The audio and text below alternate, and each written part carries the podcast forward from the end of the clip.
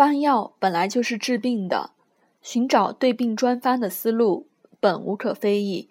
但是，有的病人所患的疾病有很多种，许多基础性疾病、慢性疾病集于一身，对病专方就不能解决问题了。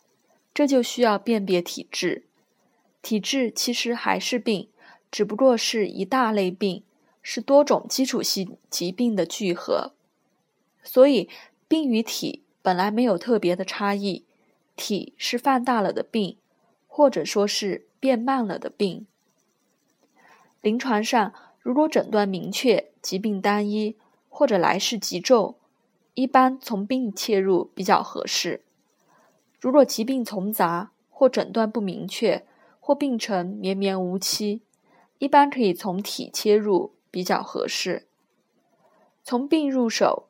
容易抓住疾病的传变过程，容易见效；从体入手，容易抓住患病个体的差异性，比较安全。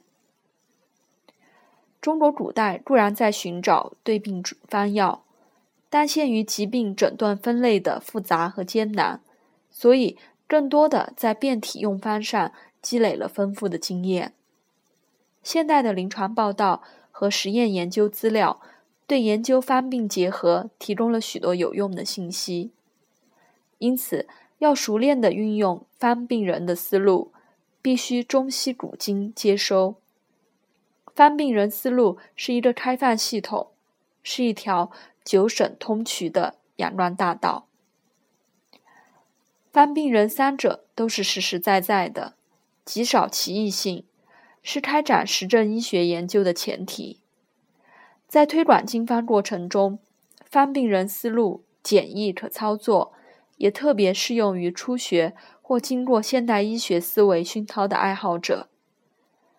倒是沉迷教科书而疏于临床者，在五脏病机的缠绕中，往往感到方正难辨，心中疑云团团。因为讲方病人是以当下所见为依据。所谓的有是正用是方，是一种个体化差异寻求法，鲜活而实用。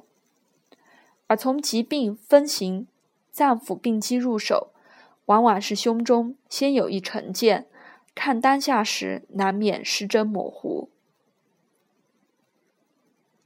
为何要强调病与人的结合？可以说，没有一种疾病能脱离具体的人体而存在。也没有一个不生病的生命体。教科书可以将一个病的发展过程说得非常清楚，实验室也可以将疾病的原因以及机理弄得明明白白。但是，一到临床，疾病却变得十分迷离复杂。这就是临床的复杂性。强调病与人的结合，是应对复杂的临床现象时的一种思维方式。